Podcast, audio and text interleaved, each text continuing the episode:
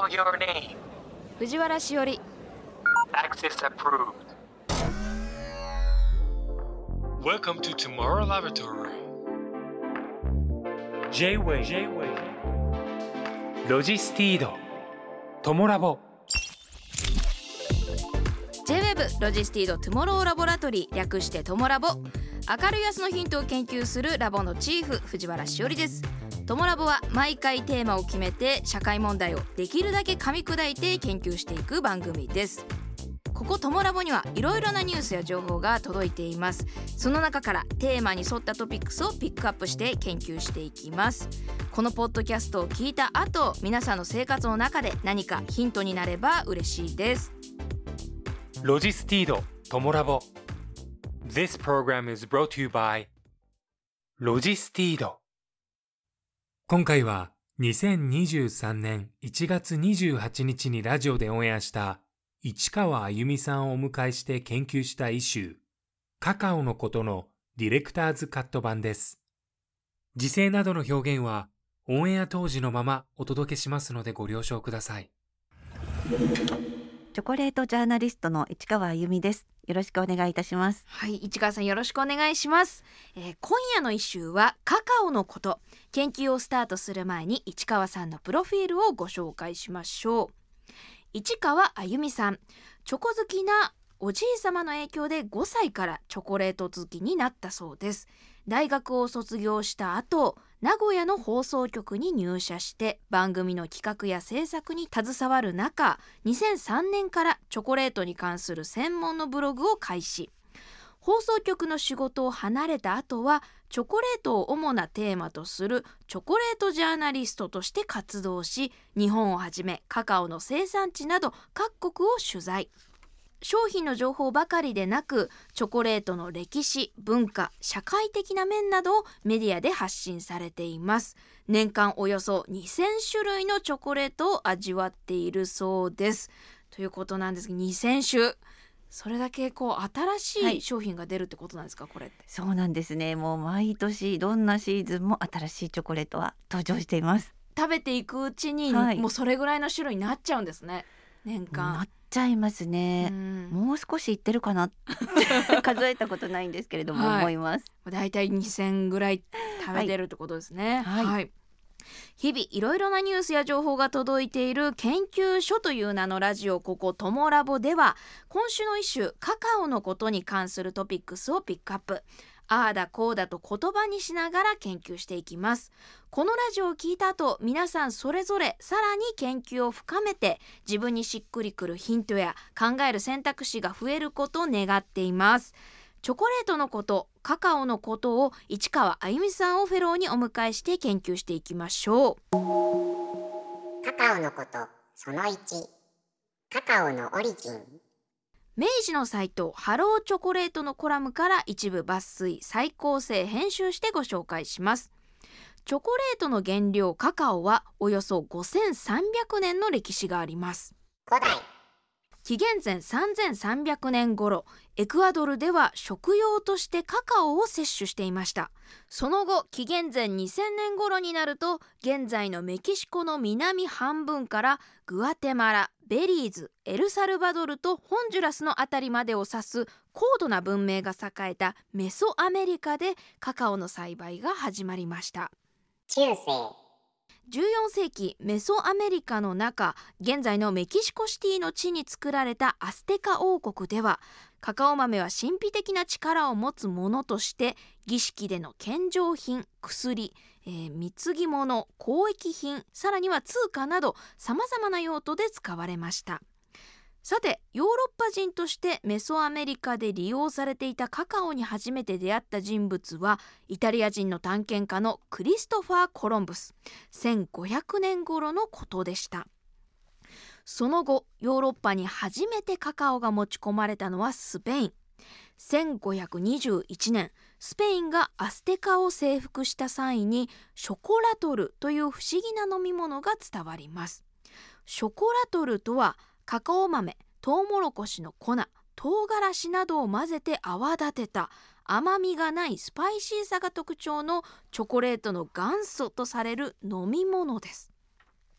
貴重なカカオが使われていることや勢力の増強や疲労回復長寿の効果などが期待されることから当初は一部の特権階級だけが楽しめる貴重なものとしてスペイン国外へ持ち出すことが100年近く禁止されましたがやがて砂糖やシナモンなどのスパイスでアレンジされショコラトルはヨーロッパ各国へ徐々に広がっていきました。近代。1828年オランダ人の C.J. バンホーテンによる発明で美味しく飲むココアが誕生続いてイギリスの菓子職人ジョセフ・フライがココアを製造する時に出るココアバターをカカオマスに混ぜ合わせることで液体から固体へ変化させる固形化を実現させます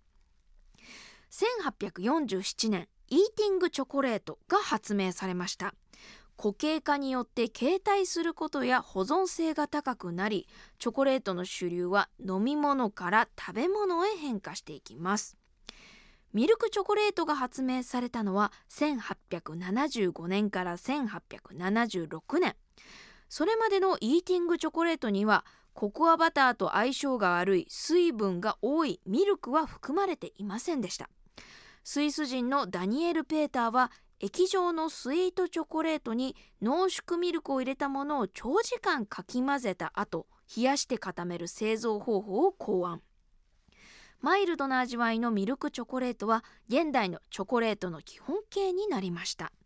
産業革命が進んでいた19世紀チョコレートは飲むものから食べるものへ変化しました。とのことです。ということでチョコレートの原料カカオのことについておよそ5300年の歴史の一部をご紹介しました、えーこの長い歴史の中でもイーティングチョコレートの発明から今年で176年ということなんですけど市川さんこの今のこのはい。ご紹介した中で補足や追加情報などありましたら教えてください。いやーもう感動しました今。5300年を一気に駆け抜けて。駆け抜けちゃいましたけれども。うすごいです、はもう藤原さんの説明今ね本当にあのとてもわかりやすかったと思うんですけれど、はい。イーティングチョコレート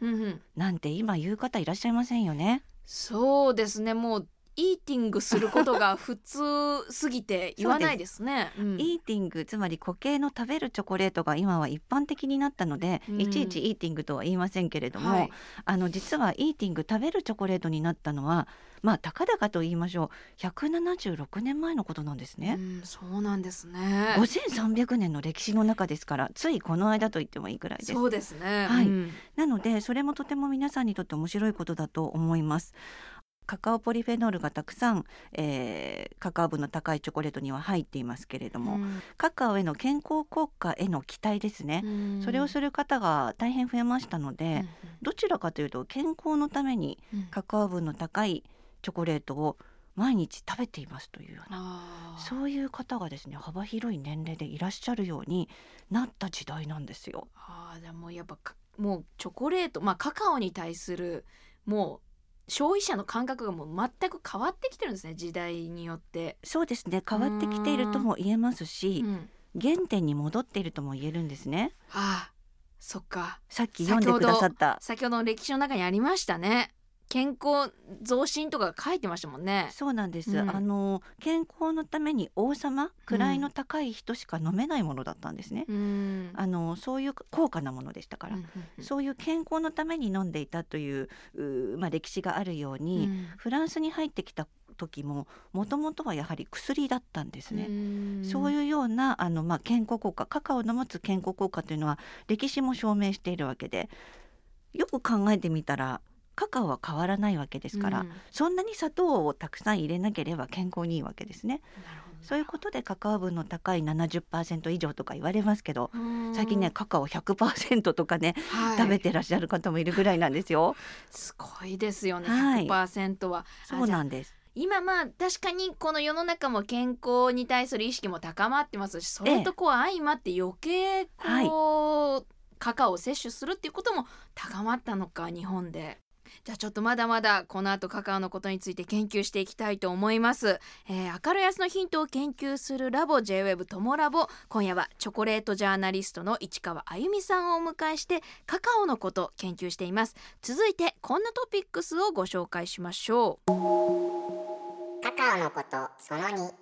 カカオの日本伝来。日本で最初にチョコレートが伝わったのは？江戸時代チョコレートが日本で初めて記録されたのは当時鎖国の中出島で対外貿易を行っていた1797年の長崎。チョコレートのことを指すとされるショクラートをオランダの商人が遊女に送ったと記録されています。さらに幕末には水戸藩の最後の藩主だった徳川昭武が1867年渋沢栄一たちと共にパリ万博を訪れた際朝8時ココアを飲んだと日記に記されています。明治時代。チョコレートの歩みの始まりは明治維新1873年岩倉智美たちによる欧米視察を記録した中にフランスでチョコレート工場を見学したという記述があります。大正時代。森永製菓や明治製菓が創業。カカオ豆からチョコレートが大量生産され始めます。ただしチョコレートは当時高価な贅沢品でした。昭和時代メーカーの参入が増え各社のチョコレート製品が市場に流通します。需要が拡大して戦前のチョコレート黄金期に突入しました。生産体制の拡充だけでなく活発な広告展開や海外進出などが行われました。しかし1937年戦争の影響でカカオ豆などの輸入が制限。戦争が始まるとカカオ豆は指定された用途と業者だけに配給されココアバターは解熱剤や座薬などの利用に制限されました。終戦後チョコレートの製造が再開されたのは1950年。その後1952年に砂糖の自由販売。1960年にはカカオ豆の輸入自由化が進んでチョコレートの製造が本格化され消費は急増現代では消費者の嗜好に合わせて多種多様なチョコレートが開発されていますとのことです。えーということで日本におけるカカオのことチョコレートのことの歴史は江戸以降ということでチョコレートの生産は特に戦後から活発になったということなんですけれども市川さんこれに関して補足などお願いできますか？かつてはチョコレートというのは特別な方しか味わえなかったものがですよ、こんなに一般的にいろいろなところでいつでも食べられるようになったというのは、うん。日本企業の努力、うん。そして日本の皆さんがチョコレート大好きだからという相乗効果かなと思いますね。もう今どこでもチョコレート100円ぐらいとかで買えますよね。そうですね。もう簡単に手に入るイメージになっちゃいましたね、そうですね、はい。そして日本は新しいもの好きな国ですから、はい、どんどん新商品が出ることを海外の方も驚くぐらいなんですね。もうあらゆる新商品が出てきているのが日本の、えー今の特徴だと思います。はい。戦後ですね。あのいろいろなお店で簡単に買える手頃な価格のチョコレート皆さんアクセシブルになりましたけれど、その後で、えーだんだんラグジュアリーなと言いますか高級なチョコレートが入ってきたんですね日本で。ラグジュアリー。日本に。はい。例えば1970年代にゴディバはい。が日本に入ってきた時はこんなに美しいリボンがかけられた、うん。こんなに美しいチョコレートというものが日本に入ってきた。そういう衝撃がね、うん。すごくあったんですね。でそれからバブルの時代が来ましたね。バブルの時代になってくると和光。和光。和光。うん銀座の4丁目の交差点にあるの和光にショコラドパリというお店ができてはい。これも非常に大きな話題になりました。これやっぱババブルっぽいというかもう本当にその もう高価だぞみたいなものが出てきたんですか？そうなんですよ。これうん。1988年のことなんですがどういうものかというと、はい。もうジュエリーのようなチョコレート。あ賞味期限が短い。ー。あ今までスーパーで買っていたチョコレートはいつまでも持ちましたね。ーうんそうですよ賞ね味期限長かったです、うんうん。それが生クリームとかあーフレッシュフルーツとか使っているので賞味期限がとっても短い一粒こんなちっちゃいジュエリーみたいなチョコレートをワッコーが販売して、うん。もうこれももうお客様にすごい衝撃を与えてうん。すごく流行ったんですね。うん。そこからはあの海外のチョコレートの高級ブランドがどんどん日本に入ってくるようになってうん。高級チョコレートブームですね。うん。そういったものが2000年前後でしょうかね。はいはいはい。やってきましたね。あの。頃がはい。そういう高級チョコレートブームなんだ。銀座がねチョコレレートの街になってきたりしてー2001年にピエール・マルコリーニができてとか2002年に伊勢丹にジャンポール・エヴァンができたりとかもうその頃私楽しくてしょうがなかったいやもう今うもうスルスルスルスルやっぱ出ましたもんね年号と 出来事が。そう覚えてるんですよね楽しい時期だったんですすねもうびっくりしましたね。うん。どんどんそういう高級チョコレートが日本に入ってきてうん。一粒何百円っていうチョコレートにうん。日本人が出会い、うん。そして今20年ぐらい経ちましたけれどももう慣れてきてうん今やバレンタインイベント行列ですからね。時代とともに変わりました。ってなるとやっぱりそういう高級チョコレートがこう流行りだした頃にやっぱバレンタイン文化みたいなものも流行るんですか？おっしゃる通りで、はい。あのちょうどその頃2003年に、えーまあ、当時は伊勢丹でしたけれども、ん。えー三越伊勢丹がサロンドショコラうん。というチョコレートの祭典を始めたんですよ。はい。サロンドショコラはね今も開催中でもう毎日大勢の方が訪れていますね。うん。あってなるとじゃあ今この今はそこの文化がずっと続まあ引き続き継続中っていうことですよね。そうですね。ヨヨーロッパではそののようにチョコレートというのは、まあ、高級なギフトとして特別な美しいギフトとして定着していたんですけれどもそれが日本に入ってきたら日本にも定着しちゃったんですね。なんかチョコレートって特別感ありますよね。歴史を紐解いても、まあ、神聖なものとして扱われていたりしているというようなこともありますので、何かなんですかねエキゾチックとかヨーロッパの方は言いますし、ちょっと神秘的な魅力を感じる方も多いようですよ。もうほんと掘れば掘るほど深いし話がこう尽きないんですけどまだまだ研究続きます。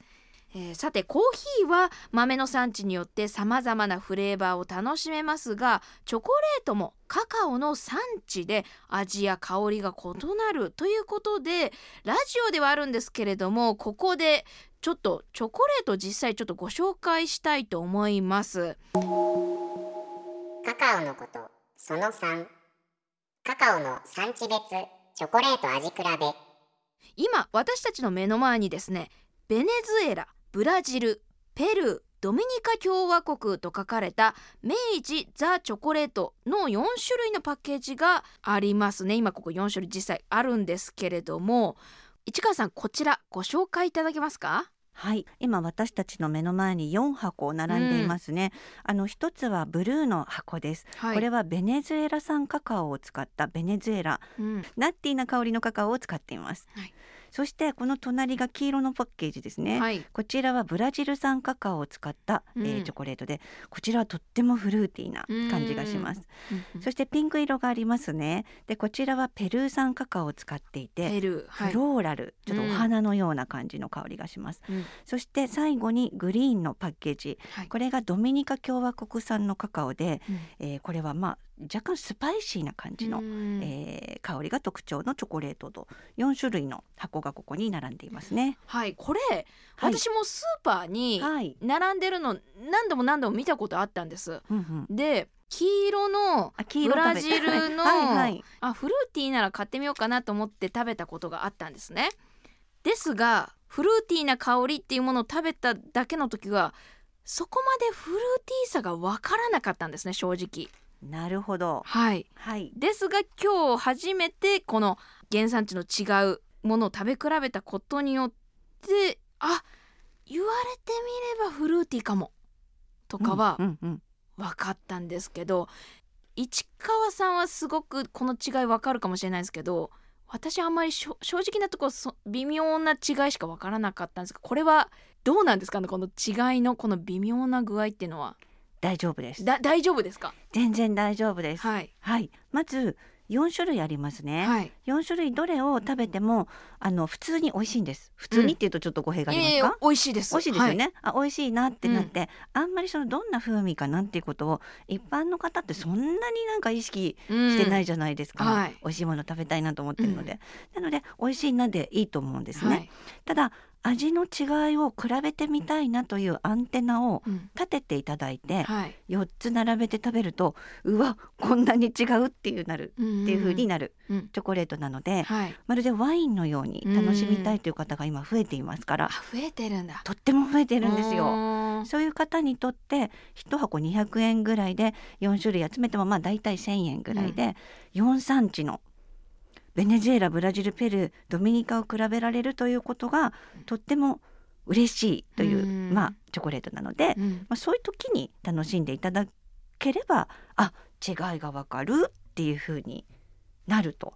なるほどなるほど。チョコレートっていうのはもうチョコレートとしてあるのでチョコレートっていうもののうん。向こう側にある原材料のはい。カカオというものの違いによってチョコが変わるんだよっていうことについてあまりご存じないんですよね。そうですそうですそうです。それですそれです。ですからあの2000年代に入ってカカオ豆からチョコレートを作るビーントゥーバーメーカーとか、うん。まあ、クラフトチョコレートメーカーというのがうん。日本にどんどん現れてきたんですね。うん。でそういうブランドが出てきてからカカオだったんだチョコレートの原料ってって分かる方が少しずつ増えてきているんですね。はいはい。そういったことがこの4種類の明治座チョコレートに現れてるんですけれど、うん。あのこれベネズエラの単一産地ベネズエラの豆だけで作っている。うん。ブラジルの豆だけで作っている。それによってその豆の特徴をここまで引き出している、うんそういうものがえこんな200円ぐらいのプライスで、隣のコンビニで買えていいのっていうそっか。紙チョコと私は言いたいぐらいすごい明治さんの素晴らしいお仕事かつねあのカカオ産地の支援を明治さんはされていて、うん。あの各産地4つありますよね。ここに明治の社員の方が実際赴いて何を困っているのかどんな問題があるのかということをあのきちんと把握した上で支援を行ってるんですね。ねですからそういう意味でも食べていてとっても心にも優しいチョコレートなんですよね。あ素晴らしいと思います。ーあじゃあ本当にそういうこだわったチョコレート、はい。豆からこだわったチョコレートを、はい、こんなお手軽に味わえるってことはもう本当にこの明治さんが頑張ってる証拠なんですね。そうですね。しかもこうすべてこう個包装されてるでしょ。はいはいはいではい個包装されているこの形がちょうどこの風味が分かりやすい薄さと表面が刻むようにこうギザギザになってるんですけどこれ日本人が気持ちいいって感じるサイ形なんですって。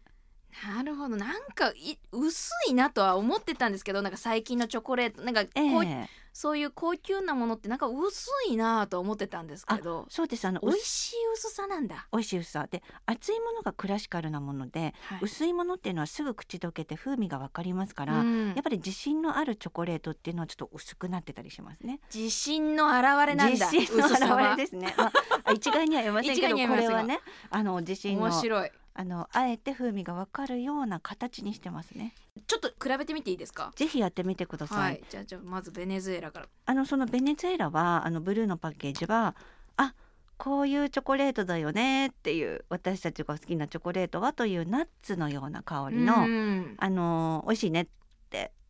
そうですねほっとするような味ではないでしょうか。本当これだけで食べるとあ美味しいねでねやっぱ終わ終わっちゃいますね終わっちゃうはい。終わっちゃっていいと思います。はい。まずベネズエラを基本にしてください。基本ですね。はい。でそれを味わった後で、私はこれちょっとリフレッシュしたい時に黄色のブラジルを食べるんですけど、はい。黄色を召し上がってみてください、はい。じゃあちょっと黄色のブラジル。ブラジルもねあのとても素晴らしいカカオの産地なんですね。ベネズエラも素晴らしいんですけれどもね、うんうんうん。黄色っぽい味しません？黄色っぽい味しますね確かに。ですよね。あのこれは流れで言ったわけではなくて本当にすぐ食べるとめちゃくちゃ違いわかるんですよねこれ。そう。であの今藤原さんは味の、あのまあ、カカオの産地別風味の違いを比べてみようというアンテナをご自分の中に立てたからよりわかるっていうのもあると思いますし。カカオだけでこんなに変わってくるってことはそりゃ本当にいろんな試したり、はい。もう幅が広がりますね。うん。あとあの世界地図見ていただくとわかると思いますが、はい、これベネズエラブラジルペルードミニカ共和国って書いてありますけど、うん。だいぶ違うところですからこれ。もうここに今はいはいはい。みんな全員集合してますけど、うん。とっても全く違う国ですからね。まあもちろん世界地図を見ていただくとこれだけあの違うところのものなんだということでカカオ豆の味も違うんだろうというご想像はしていただけるかなって思いますけれどもね。いやもう勉強になりました。ああとちょっと聞きたいことがあるんですけど、はい、結構最近この72%とか86%とか結構パーセンテージ刻んでるじゃないですか。刻んでますね。なんか細かかったりするじゃないですか。はい、それだけ刻むってそれぞれにやっぱ違うと思って需要があるっていうことなんですか？はい、あの今カカオ70まずまず一つはい。カカオ70%以上のハイカカオのチョコレートがとっても人気があります。ななのでまず70%以上が多いんですが、はい。72とか86うん。おっしゃる通り、どうしてそういうことになってるかっていうと、はい。そのパーセンテージが一番美味しいというふうに作り手が、えー認識したからなんですうね。はい78%より76%のが美味しかったとかもういろいろな研究をして落とし込んでいらっしゃるので。いやだからほんとちょっとですごい味が変わる。っていう楽しみ方が変わるものなんだカカオ。チョコレート。だからここにうん。あのカカオ100%というのが今このスタジオにありますけれどす。これ多分ちょっとハードコアなんですね。いやもうあ 一の般の方に結構は私先ほどちょっと挑戦してみたんですけども びっくり。薬？これあの脳はねやっぱチョコレートと思って待機してるので待機。口に入れた時にやっぱ全然想像と違うものの味がするんでびっくりしましたね。はい。うん。でこの100%のものをあの同じ豆で70%にするだけで藤原さんもあ待ってましたっていうようなチョコになる可能性があるんですね。だからやっぱ豆その豆その豆の何パーセントかによって味が変わるから一概にパーセンテージだけでは語れないってことなんですね。そうですねだからこのパーセンテージが一番美味しいこういう商品を出したいこういう味を出したいというものをメーカーさんが作っているのでまあ刻んでいるほどこだわっているということにもなるかもしれなないですし。あの明治さんは分かりやすく70に全部揃えているのもすごいことだとは思います。あーなるほど。はい、どの子も70%で美味しくするっていうのもすごい技術だと思います。そうかすあーなるほどその豆に合った美味しいと感じるパーセンテージもまあそれぞれ違うしってことなんですね。そうですねそういうことになりますね。あちょっと本当に奥が深いですね。例えばカカオ7板チョコレートでカカオはい70%ダークチョコレートということであれば、うん70%はカカオでできています。はい。あとの30%はもうほぼほぼ砂糖だと思っていただければ良いですね。ミルクチョコレートの場合はだいたい最近あのカカオ分の高いミルクチョコレートが流行っていますけれどもまあカカオ分45%のミルクチョコレートだったら45%はカカオ。それ以外はお砂糖そしてミルクっていうことになりますうね。ん。70%以下のものはどちらかというとまあ糖分が多いことになりますので、はいあの美味しいね甘いもの食べて美味しいねっていうなんかちょっとか子供みたいな言い方になっちゃったけど美味しいチョコレートということになりますね。ねはい、なんかこうやっぱより栄養素としてあの摂取したい方はやっぱ70%以上のものをこう買おうかなってなるんですかね。そうですね、あのカカオというのはスーパーフードとも言われていて健康効果が非常に期待されているんですね。うん抗酸化作用のあるカカオポリフェノールが豊富なんですが、うんそういうものをたくさん取ろうと思ったらなるべくカカオがたくさん入っているものを取った方がいいですよね。うんそうした場合にカカオ70%以上のものがいいと。なるほど。お砂糖が多いものをね取っちゃうとどっちかというとお砂糖を主に取っているみたいなことにねそうですよなりますからね。うんはい。えっとこうやってなんかこう産地でここまで違いが出るのってなぜなんですか？はい、あの産地ごとにやはりその土壌ですね、土地のの特徴があります。はい。あともう一つは気候もありますね、気候、そしてまた品種ということも関係してきますけれども、うん。さらに関係してくるのがそのカカオ豆を生かすためにどういうカカオ豆の発酵の工程を経るかということですね。ん発酵をどうするかによってだいぶ酸味が変わってきたりとかねはいはいはい発酵食品なんですよチョコって。もう、ま、そこからやっぱ全然知らないかったですね。そうカカオ豆うん発酵させるので、その発酵をどうするかということによっても変わります。つまりあまああの国によって全くね違うカカオが育っているということ、それがこのように現れているということなんですよね。だからこれは本当に何か手を加えたわけじゃなくてその土地や風土や発酵度合いによって変わったものを今楽しんでるわけですよね。そうですね。その個性をうん一番生かすようにうん発酵してローストしてとかまあ作るプロセスもまあ行った上でこのチョコレートになっているといううん個性を生かしてこういうことになっているということですね。あーはいなるほど。じゃあここからはこの角度から考えてみましょう。カカオのことその4カカオの2050年問題。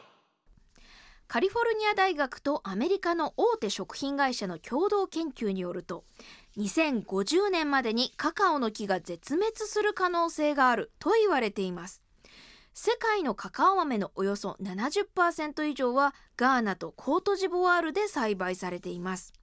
先ほどご紹介したようにカカオが育つ条件は非常に厳しく限られた環境でしか栽培できませんがさらに地球温暖化によって土地が乾燥しカカオの生育が妨げられているそうです。また今後30年間で地球の温度が2度上昇するという見通しが実際に起きてしまうとカカオを生産する場所がなくなり結果としてチョコレートが食べられなくなる可能性があるとされています。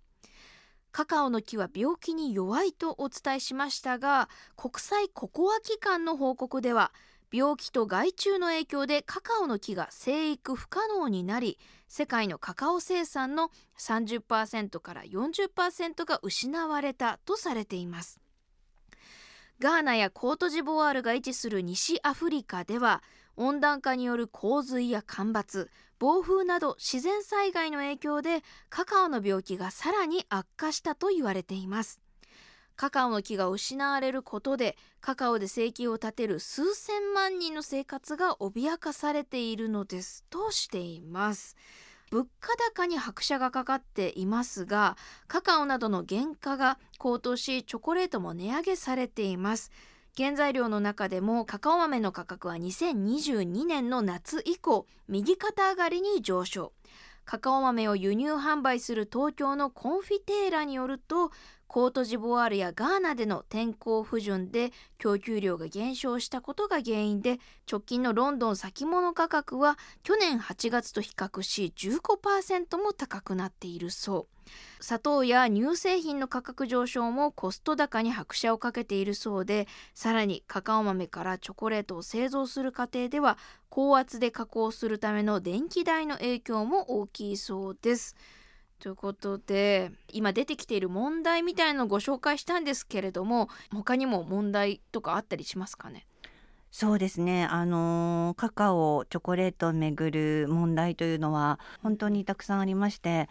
例えばどういうことかというとチョコレートがカカオ生産地なしにはなくなってしまうんですね。世界から。チョコレートがあるのはカカオベルトと言われる、まあ、赤道のすぐ近くですね。南北緯20度のもう暑いもう私もさあの取材に行きますけども暑いもう湿度がすごいみたいなそういうところでカカオというのは育っていてそこに生産者の方がたくさんいらっしゃるんですね。そこの生産者の方々が豊かにしっかりと生活を続けていただいてカカオを作っていただかないことにはそこが持続可能でない限りはチョコレートというのはなくなってしまうんです。チョコはカカオからできているからですね。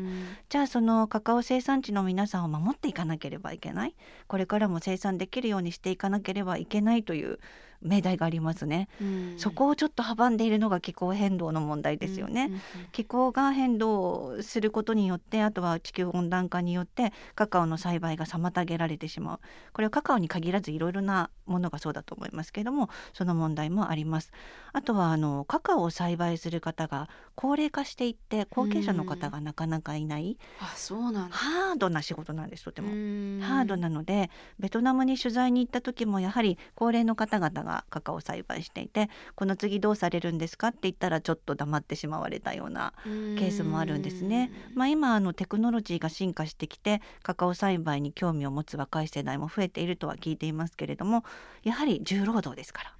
後継者の問題もあります。あとはあのガーナコートジボワールがほぼほぼあの世界のカカオの生産地になっていますがあの日本が最もカカオを輸入している国ってガーナなんですよ。ガーナで問題になっているのが子どもたちが学校に行けずにカカオ栽培に携わらなければいけないつまり児童労働の問題があるんですね。悲しいじゃないですかなんかそういう子どもたちが働いて収穫して、うん、それがチョコレートになったものを私たちが食べても心が痛い、ですよね。私もその問題をだいぶ前に知って心を痛めたんですがその子どもたちが学校に行けなくなるようなつまりまあ貧困ですね、はい、そういったようなことを改善していかなければあのやはり持続可能ではないんですよね、